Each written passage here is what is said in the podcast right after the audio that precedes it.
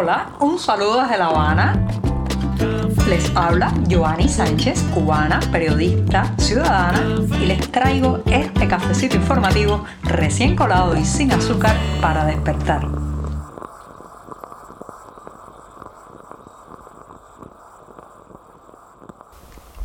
Viernes, viernes de decir adiós a este programa, pero también de empezar a planificar la próxima semana informativa. Una jornada del 10 de junio de 2022 que ha amanecido nublada y húmeda aquí en la capital cubana como los últimos días. Justamente hoy voy a empezar hablando del volcán de la indignación popular, cómo, cuándo y por qué va a estallar. Pero antes de decirles los titulares voy a pasar a servirme el cafecito para que se vaya refrescando, así que lo pongo en la taza y una vez servido, ahora sí les voy a comentar los titulares. En un primer momento, un pueblo al borde del ataque de nervios. Señoras y señores, esto no es una metáfora. Ya les contaré por qué y les pondré un ejemplo. En un segundo momento, hoy día hay presos en Cuba por, por pensar distinto. Esa frase la ha dicho nada más y nada menos que el presidente chileno Gabriel Boric. También comentaré el retorno, a veces arbitrario y bastante, eh, con bastantes malos modales que están sufriendo los cubanos que vuelan desde la isla o algunos cubanos que vuelan desde la isla para viajar a México con intenciones de visitar familiares, amigos o hacer compras para traer a Cuba. Y por último, la otra mascarilla, un estreno para el próximo mes de julio de la mano del eh, dramaturgo, humorista y escritor cubano Alexis Valdés en Miami. Y los detalles en 14 y medio, como siempre. Y con esto ya están presentados los titulares, servidito el café y este último programa de la semana está listo para empezar.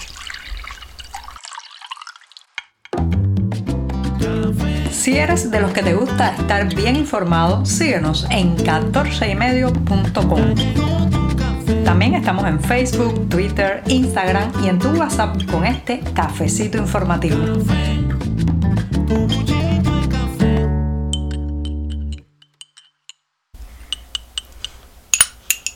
He cumplido toda la semana, he hecho cada día un cafecito informativo y este es el último, el último del viernes, así que me voy a dar un sorbito largo. Después de este buchito amargo, que he refrescado con una cucharita y de paso he hecho el chin chin, que es la cortinilla musical del programa, paso a una cuestión que está relacionada con los límites. Sí, hemos llegado a un límite como pueblo, señoras y señores. Ayer eh, veía una grabación que hizo una habanera, una cubana, eh, Amelia Calzadilla, a través de la red social Facebook, transmitió en vivo un video en que con su rostro frente a la cámara, pues hace una especie de catarsis que se parece mucho a la catarsis popular que cualquiera de nosotros podría hacer y que se escucha también eh, frecuentemente en las esquinas, en las colas para comprar alimentos, dentro de los hogares, alrededor de las mesas. Y esa especie de explosión interna que están teniendo cada día más cubanos de indignación, de desesperanza, de hastío y de no aguanto más. Esta vez le tocó a Amelia Calzadía, reitero, que durante más de ocho minutos frente a la cámara ha resumido de manera bastante magistral eh, lo que siente la población cubana. Madre de tres hijos, esta mujer ha estallado en las redes, literalmente hablando, eh, habla, eh, contando sus penurias para lograr alimentar a sus hijos, cuenta que eh, no tiene acceso a un servicio de gas eh, para cocinar, entonces depende de la electricidad y eso la ha llevado a unas facturas eléctricas impagables para una familia, reitero, de una mujer con tres hijos. Además es una profesional eh, graduada de idiomas en la Universidad de La Habana y se ve en la situación de que prácticamente no tiene comida para darle a sus hijos y hace años que no puede, no puede comprarles ni un juguete. Cuando uno ve esto, cuando uno eh, pues termina eh, el video de Amelia Calzadilla, se da cuenta que este es un pueblo al borde del ataque de nervios y no estamos ya en medio de él.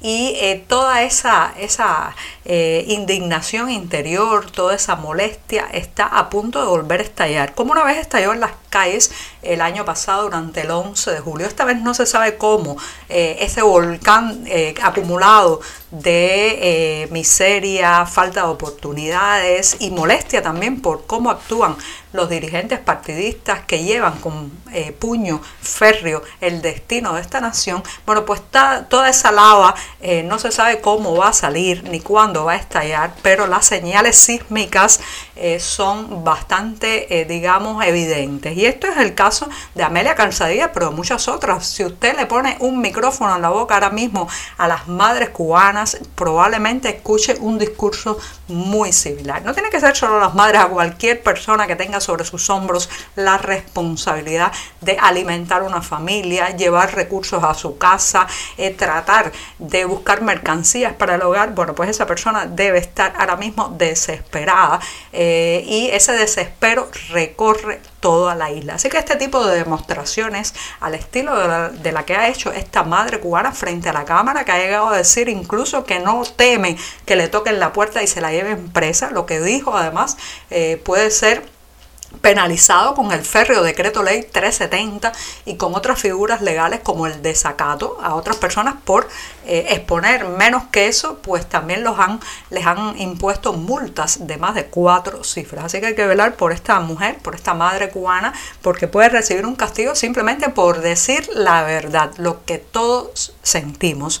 Y eh, esto, señoras y señores, va a aumentar como fenómeno eh, porque hay gente que sí se contiene para eh, tener el tiempo suficiente para hacer las maletas y escapar, pero hay otros, como esta joven, que no pueden escapar y lo saben. Ella misma en su eh, intervención, en su alocución a través de las redes sociales, ha dicho que no tiene el dinero para emigrar, largarse de este país con sus hijos. Por tanto, esa gente, los que saben que no tienen salida, que no sea cambiar el sistema, bueno, pues esa gente son los que van a cambiar este país, las madres, sí, las madres desesperadas que hace años no pueden comprarle zapatos ni juguetes a sus hijos. Estamos contigo de lunes a viernes a media mañana cuando el café se disfruta mejor. Comparte conmigo, con tus amigos e infórmate con este cafecito informativo.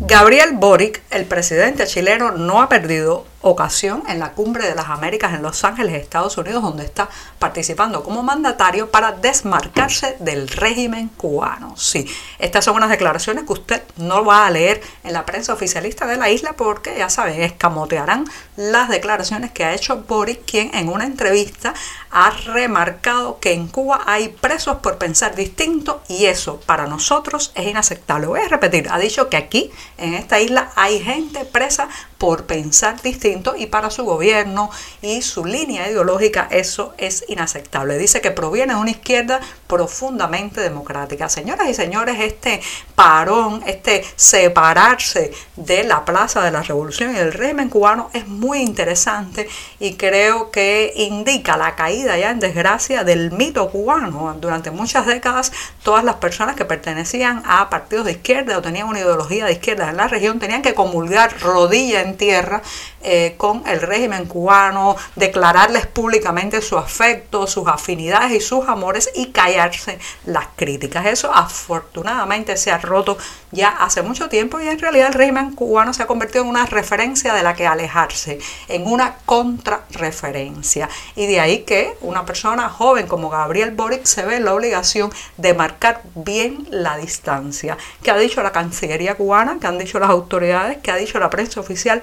Nada todavía, pero se la guardarán, porque este es además un régimen muy vengativo eh, que no acepta la mínima distancia o el mínimo disenso. Quiere que lo aplaudan y que lo aplaudan con entusiasmo. Los últimos días, en la redacción de nuestro diario, hemos recibido numerosas denuncias de cubanos que viajaron desde la isla hacia México con la intención de hacer turismo, visitar familia o simplemente con intenciones comerciales. Recuerden que México se ha constituido en los últimos años como una de las rutas preferidas de las llamadas mulas que importan mercancías, productos básicos a la isla y ayudan a aliviar la situación de escasez y de miseria en la que vivimos. Pero estos cubanos se han topado con que a pesar de tener todos sus papeles en regla, algunos de ellos con visado eh, mexicano, otros con nacionalidad española, son cubañoles, cubanos que eh, pues han obtenido la nacionalidad española a través de sus abuelos o de sus padres desde dentro de la isla. Y bueno, a pesar de tener todos los papeles en regla, incluso algunos con un visado múltiple Schengen de varios años que les permitiría en teoría entrar a territorio mexicano, pues se han visto obligados a regresar a la isla, ni siquiera han podido salir de los aeropuertos. ¿Qué es lo que está pasando en estos casos? Las autoridades eh, mexicanas pues eh, aseguran que se trata de personas que pueden ser posibles migrantes, que van a usar el territorio mexicano como trampolín para llegar a la frontera sur con Estados Unidos, pero varios de los entrevistados que, que han pasado por estas situaciones alegan que no, que iban realmente a comprar productos, algunos de ellos, por ejemplo, son dueños de negocios en la capital o en otras provincias cubanas e iban a abastecerse de insumos. Entonces, hay un algo aleatorio, algo que a pesar de que la legalidad dice una cosa, en los aeropuertos mexicanos se está haciendo otra y esto lamentablemente trae un menoscabo económico importante para estos viajeros que después de invertir más de 300 dólares, que es lo que cuesta ahora mismo un boleto eh, entre la isla y México, pues se ven retornados a la fuerza, eh, maltratados también en los aeropuertos mexicanos. Entonces, ¿qué es lo que está pasando ahí? ¿Qué es lo que está ocurriendo? Que en teoría, según Migración México, estas personas cumplen los requisitos para acceder al país y sin embargo se les está regresando a la isla. Todo muy preocupante porque al final esto también es la violación de un derecho. Y para despedirme en este, el último programa de la semana, me voy con una recomendación de buen humor. Sí, el escritor, actor y humorista cubano Alexis Valdés estrena a partir del próximo 8 de julio en Miami la obra La otra mascarilla, justo cuando estamos diciendo adiós a esa prenda que fue obligatoria por largos meses durante la pandemia, pues Alexis Valdés nos presenta esta pieza que trata la historia de Ramón, un empresario que va a emprender pues un nuevo negocio. Y con esto me despido hasta el lunes y busquen los detalles de la obra La otra mascarilla en la cartelera del diario digital 14 y medio. Que tengan un hermoso, feliz, tranquilo y amoroso fin de semana. Muchas gracias. Por hoy es todo. Te espero el lunes a la misma hora. Síguenos en 14medio.com. También estamos en Facebook, Twitter, Instagram y en tu WhatsApp. No olvides, claro está, compartir nuestro cafecito informativo con tus amigos. Muchas gracias.